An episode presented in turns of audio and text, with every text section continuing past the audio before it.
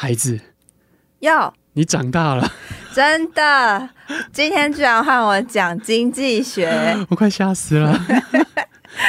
Hello，大家好，我是马里欧，我是啾啾，阅读提案，每周我们轮流分享一本书，本周是我提的推力，作者是理查·塞勒·凯斯·桑斯坦。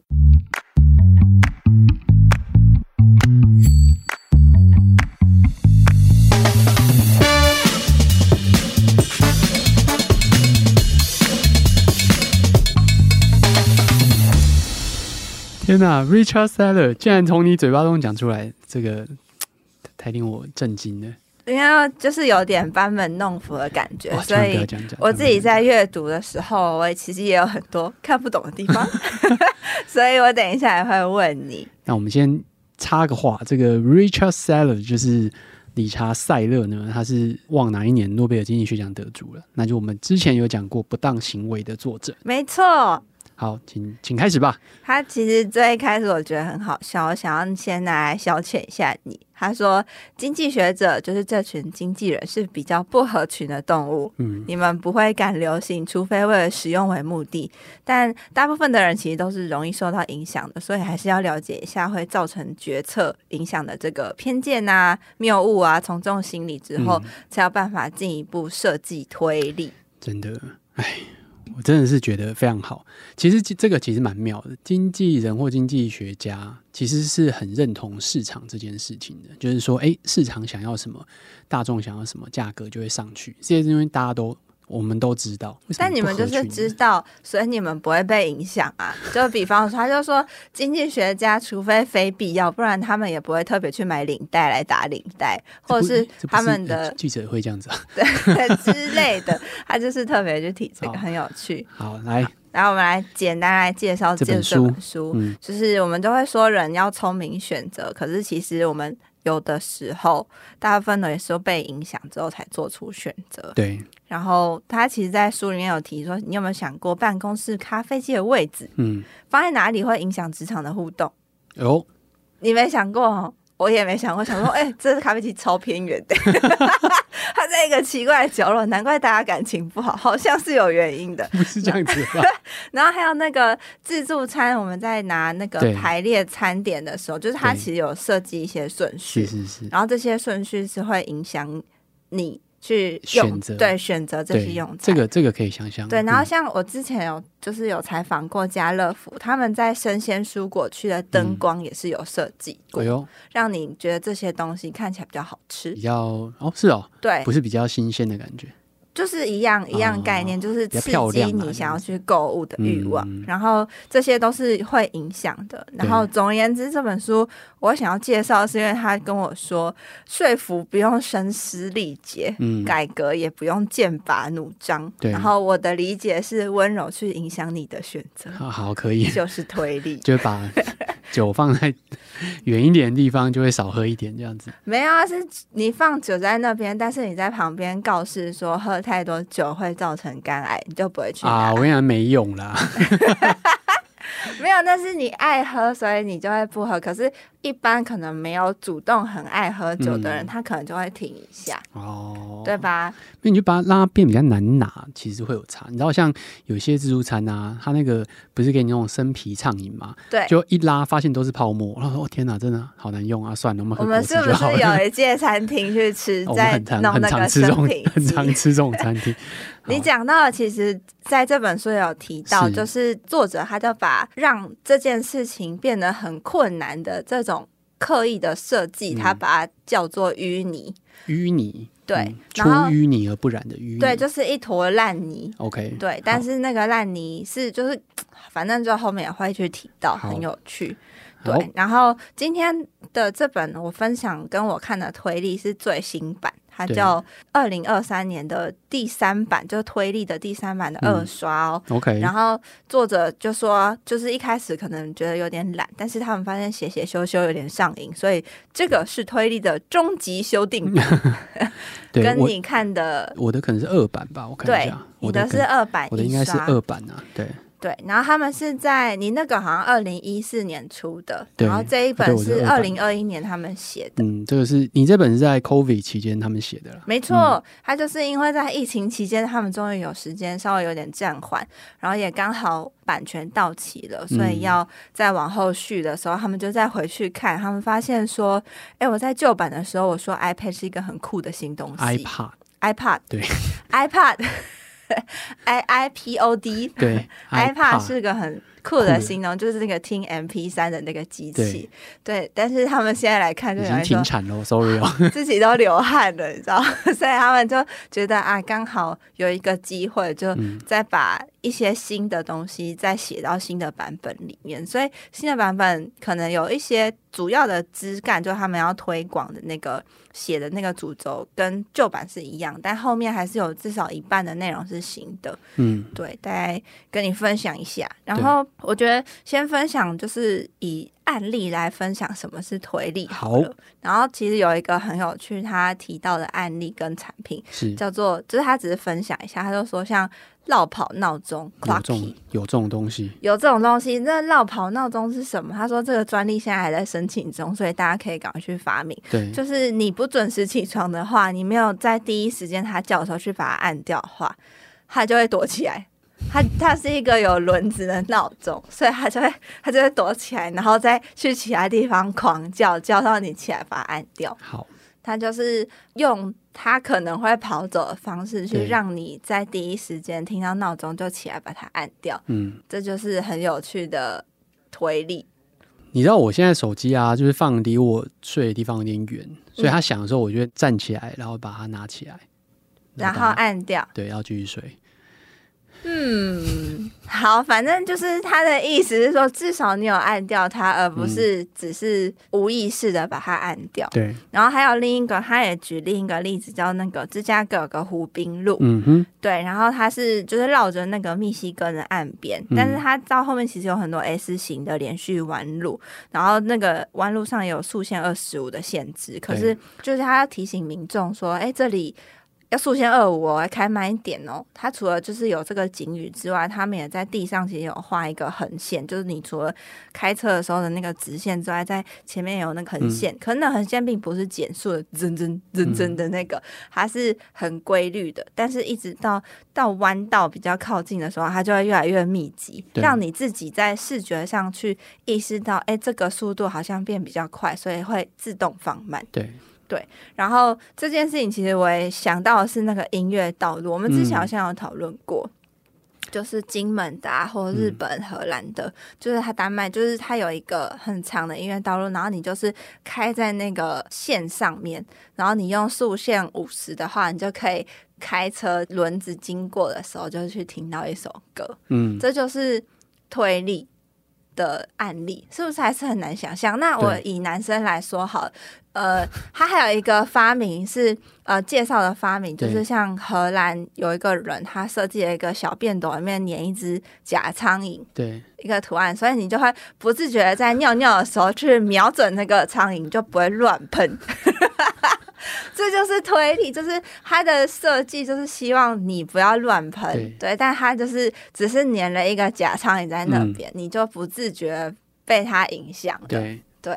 嗯，的确是这样子啊，我我觉得你讲的很好，因为我的，因为你应该没有看过了哈。我有看过，因为我家有小便斗，然后里面有粘苍蝇。对，我我爸有那一个小便斗。哇哦！但我不知道是不是正版的，可是这没什么好正版不正版的。他就是弄了一个小便斗在夹，但他也没有用小便斗上厕所，把它装。那到底为什么呢？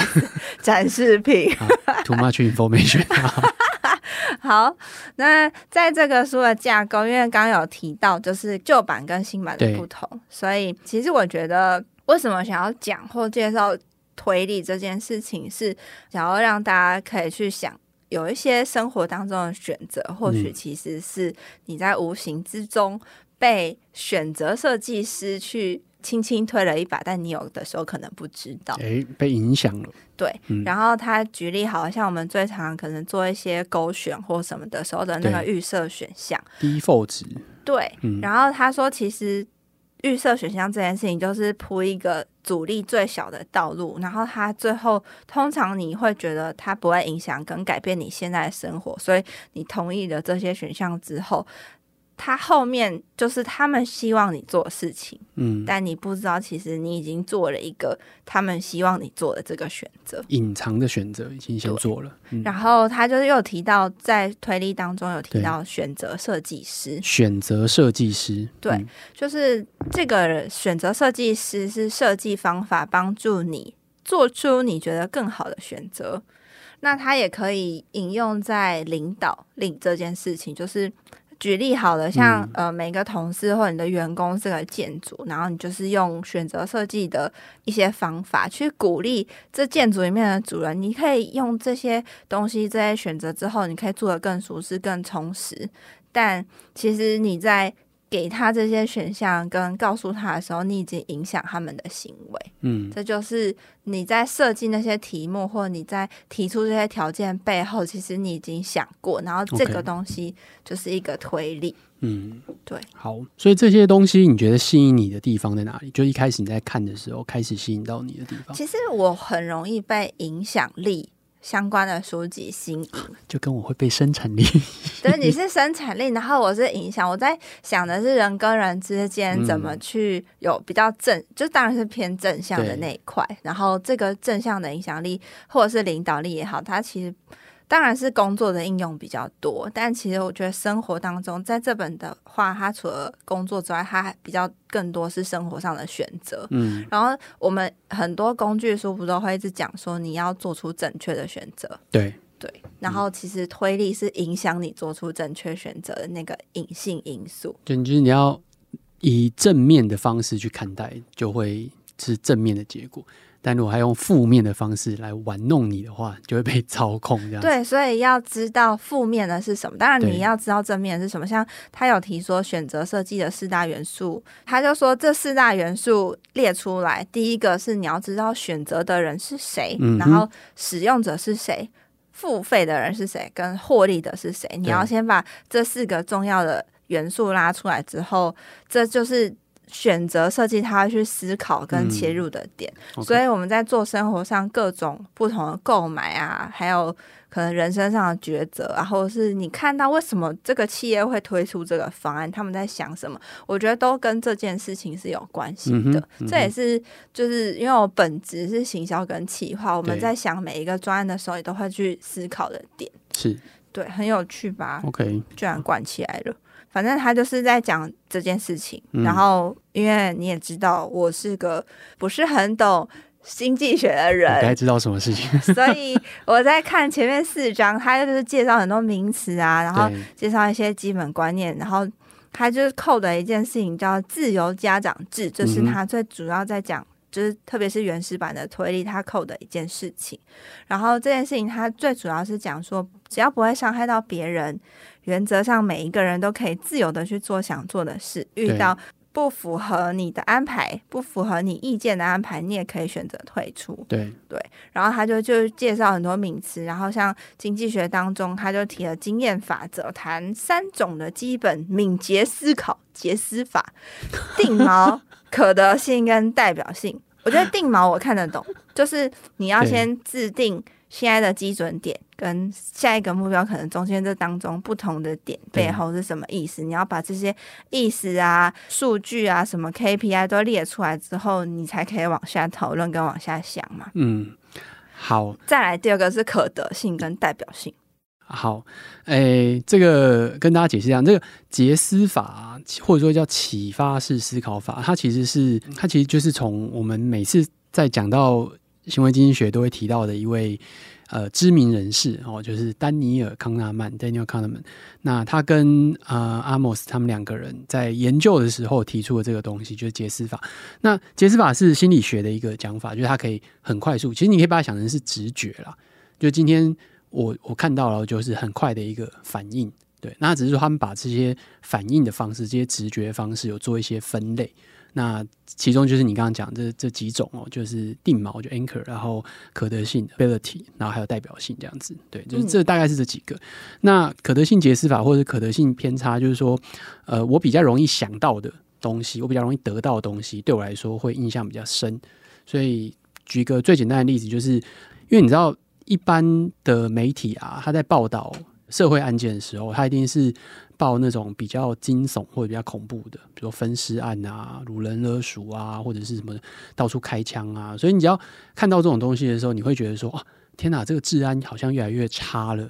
哦，但、uh、但实际上不是嘛？我就是说，你用一个统计数据来看的话，台湾治安其实是越来越好的。全是应该说，大部分的国家的治安都是越来越好的哦。但是你你看到新闻媒体上报道的，就都是这些哦，那你就觉得说啊，这个台湾社会哦，不管哪个城市，就啊，治安越来越差了。那这就是一个呃所谓可得性解释法的一个问题，就是因为因为你比较容易取得。对，所以你就会觉得说，哦，他是这个样子。哦，对，原来是这意思。对，嗯。那啊，定锚的话，我补充就是，我大概能够理解他为什么说定锚也会影响。就是他就说，举例像问一个问题，说，但这个问题我们就是前后调动的话，其实那意思就不一样，嗯，或者是你会得出来的结果就不一样。第一个就是他就会问你，你快乐吗？对。然后第二个问题是，那你最近做爱次数怎么样？嗯。但是如果你的呃，问题是反过来说，哎，你最近做爱次数怎么样？嗯，你快乐吗？你因为你前面定的第一个问题，那你要回答吗？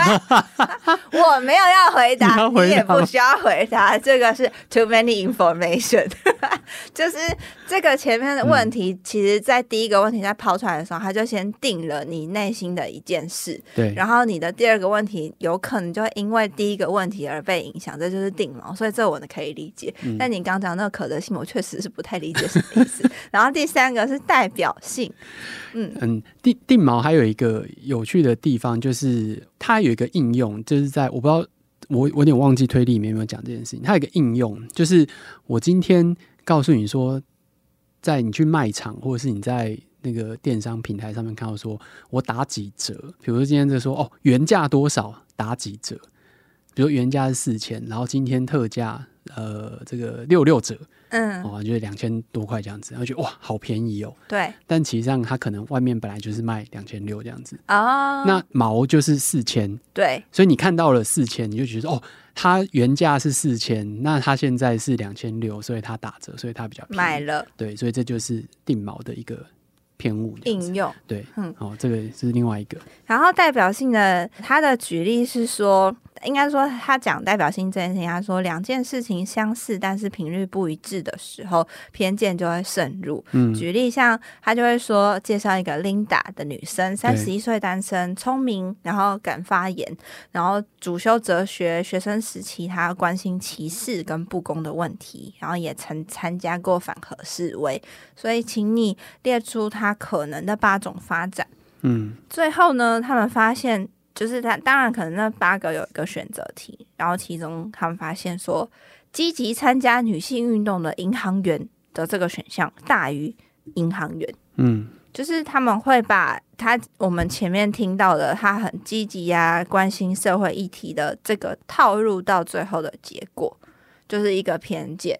对，这个在逻辑上来讲是不合理的，因为积极参与女性运动的。银行员这件事情是多一个条件，就是表示他还要再积极参与女性运动，但是他是银行员本身是比较简单的，因为你多一个过滤嘛，你多一个条件，那他当然会比较难。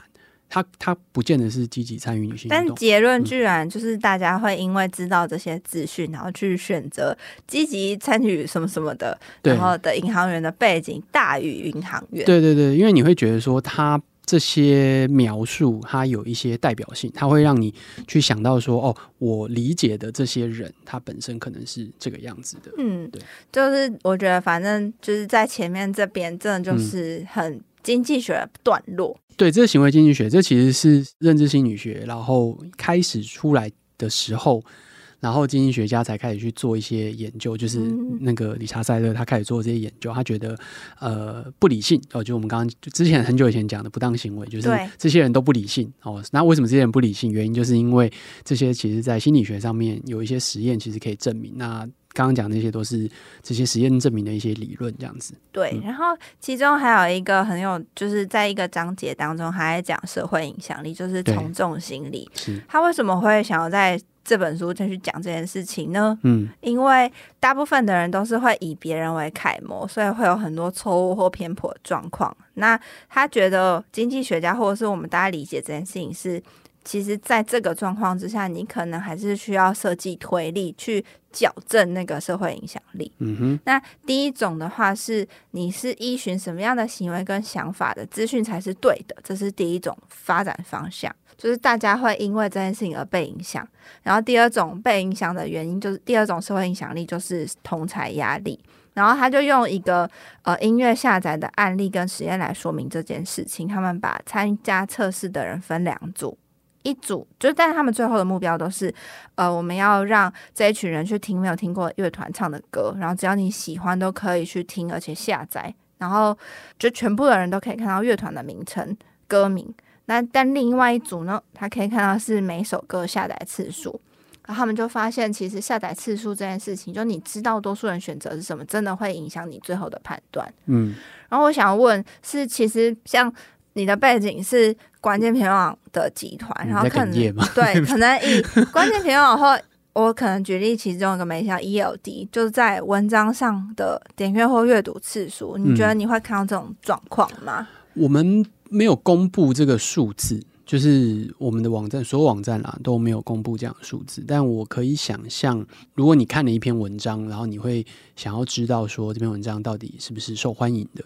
那我们的热门文章也都有排名，所以你看到哦，原来这个礼拜的热门文章是这些。我相信多多少少大家就会想要更了解，就是他们想要知道，就是哦，为什么这个很很热门，这个很很流行，别人在看什么？对对，就为什么大家想要看这些东西？我我觉得这很正常啊，这是会会。会有影响的。那如果是你自己的话，嗯、因为我记得你说你好像大部分资讯来源也是从 RSS 来，电子报了。RSS 我已经很久没用了，太久以前了，我我我已经无力去应付这件事情了。电子报，那呃，那你就是其实会从社群来看文章吗？会啊，会啊，会啊。所以就是社群大家讨论度很高，还是会影响你去看这个新闻事件？我觉得这几年还是有一些变化了。对，这几年变化就是说，一来我阅读的时间变多，然后我的工作各种各样的工作时间变多，所以我没有办法花那么多时间在 Facebook 上面或者是任何一个社群上面，所以我其实看的时间不多。所以呢，哎、欸，其实我很高度的仰赖我的同事，所以是同事的分，要每一周周会的，不用周会啊，他们每天都会贴啊。就是我会高度的仰赖我同事，每天在我们的这个 Slack 的新闻频道当中分享了在社群上发生了哪些有趣的事情，这样子。嗯、对，我觉得看他们贴的东西，他们说，哎、呃，这很热了，我觉得点进去看一下发生什么事，这样子。哦，对，所以对我来说，我有一我有一群非常好的同事可以。呃，帮我做好就是消息来源这件事情。好哦，嗯、对，嗯，各位没有这些同事怎么办呢？对啊，我在想，如果发一个这个电子报，就是 近日社群最热这样子。但我好像也不是那种会看热门新闻的，我就是一个比较冷门的人。我我跟你讲，我们曾经很早很早以前，远在关键评论网成立之前，我在另外一个媒体，反正我就待过三家，其中一家的时候呢，嗯、就其中有个同事有提议说。哎、欸，大家都有排这个热门文章排名，还是我们来弄一个冷门文章排名这样子，小众文章排名。结果，结果这个事情被我老板否决了，这样子。为什么？太冷了，冷到根本不会有任何好处。其实我这样我这样讲了哈，它有哲学问题，有技术问题。哦，哲学问题就是说，就是我们刚刚讲的，就是哎、欸，这么冷门东西，你真的想要看吗？因为它冷门并不是没有原因的。哦，他可能诶标题比较复杂哦，比较难懂哦，或者他讲这个题目很生硬哦，就是今天你看你就觉得说哇天哪，什么科学议题啦哦，或者是某些诶艺术哈，或者是讲一些什么诗的分析哦，这种东西啊，你可能就不会看。这是第一种哦，这是比较内容面的。另外一种技术面的，就是这些都很冷门哦，可能诶阅读的次数都很少，要排其实也还蛮难排的。都是零，都是一，好吧？嗯，啊，那你觉得我们节目到底是 冷门还是热门？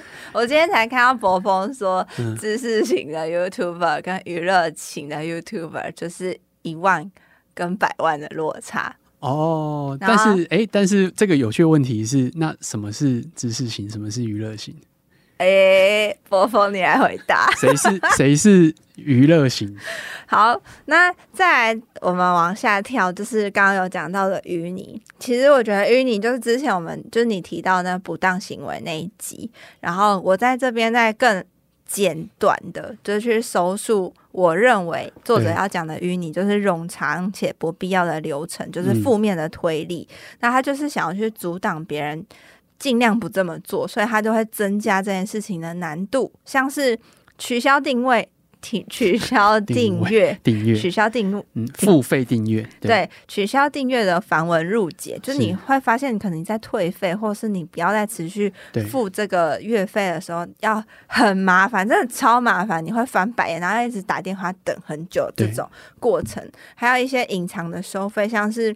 哦，你买这个东西很便宜，但是它换滤芯超贵的，嗯、然后还要超容易换滤芯，这些它就会把它归类在淤泥的类别里，嗯、对。